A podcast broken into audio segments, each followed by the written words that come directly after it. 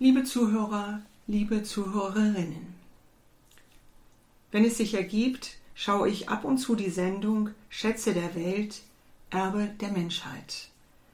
Eine Dokumentarfilmreihe, die schon seit langem ausgestrahlt bzw. wiederholt wird. Vielleicht haben auch Sie schon einmal den einen oder anderen Bericht gesehen. Diese Reihe versteht sich als ein Archiv der Natur- und Kunstdenkmäler von universellem Wert. In über 420 Folgen wurden seit 1995 mehr als ein Drittel der sogenannten Welterbestätten aus der entsprechenden Liste der UNESCO in dieser Produktion gefilmt und thematisiert. Es geht also um ein Kultur- und Welterbe, das von unersetzbarem und unermesslichem Wert ist, schützenswerte Schätze aus vielen Ländern der Erde. Auch Paulus redet im Lehrtext für den heutigen Tag von Schätzen von universellem Wert, die es zu erkennen und zu bewahren gilt. Allerdings verortet er sie in Jesus Christus. In Christus liegen verborgen alle Schätze der Weisheit und der Erkenntnis, Kolosser 2, Vers 3. Im Kolosserbrief, wahrscheinlich so um 60 nach Christus, an eine Gemeinde in Kleinasien mit einer bedeutenden jüdischen Minderheit geschrieben, hebt Paulus die kosmologische Interpretation des Heilswerkes Christi hervor. In einem langen Christushymnus wird die gesamte Schöpfung zum Thema. Alles besteht durch ihn, dem Ebenbild des unsichtbaren Gottes. Er, der göttliche Sohn, ist der Schöpfungsmittler, triumphiert über kosmische Gewalten, weist den Mächtigen ihre Bedeutung zu und gibt der christlichen Gemeinde Anteil an seiner Herrschaft.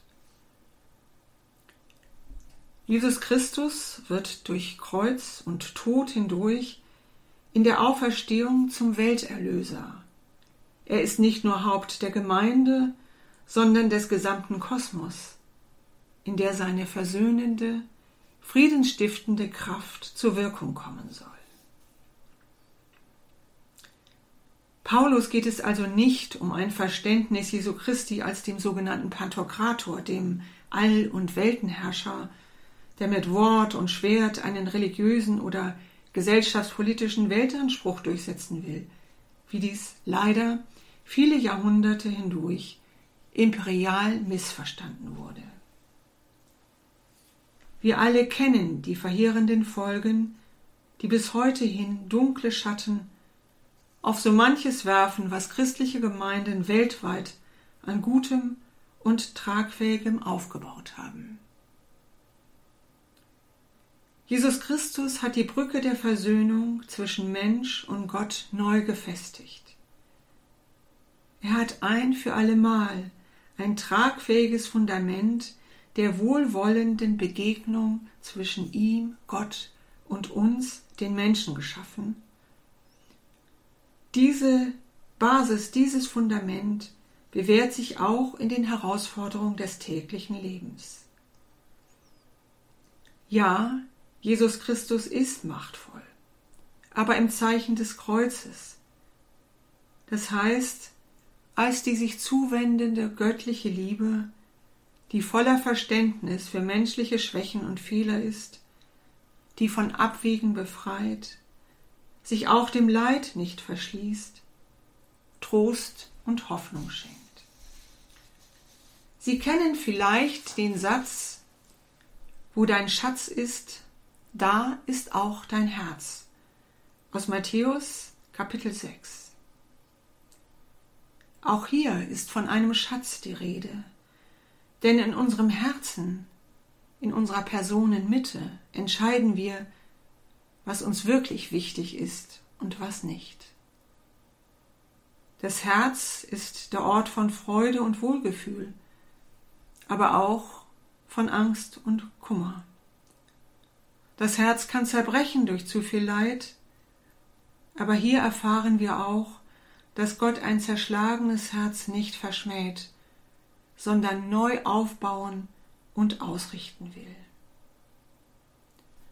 Doch wir sind es, jede und jeder einzelne von uns, die in der uns von Gott gegebenen Freiheit entscheiden, wo wir die Schätze unseres Lebens bergen wollen. Wir haben die Fähigkeit zu prüfen, wohin wir unsere Schritte lenken. Und wir können erkennen, ob sie eher von Gott weg oder eher zu ihm hinführen sollen. Ich wünsche Ihnen, dass Sie nicht nur irdische Schätze sammeln, sondern Ihren wertvollsten Schatz, Ihr Herz, Ihren innersten Personenkern im Himmel verankern und so bereits hier Gottes Liebe spüren dürfen, die ihnen Ruhe, Hoffnung und Zuversicht schenkt. Schließen möchte ich mit der Losung aus Psalm 40, Vers 6 für den heutigen Tag. Herr mein Gott, groß sind deine Wunder und deine Gedanken, die du an uns beweist. Dir ist nichts gleich. Möge Gott sie behüten, Ihre Annette Hollmann.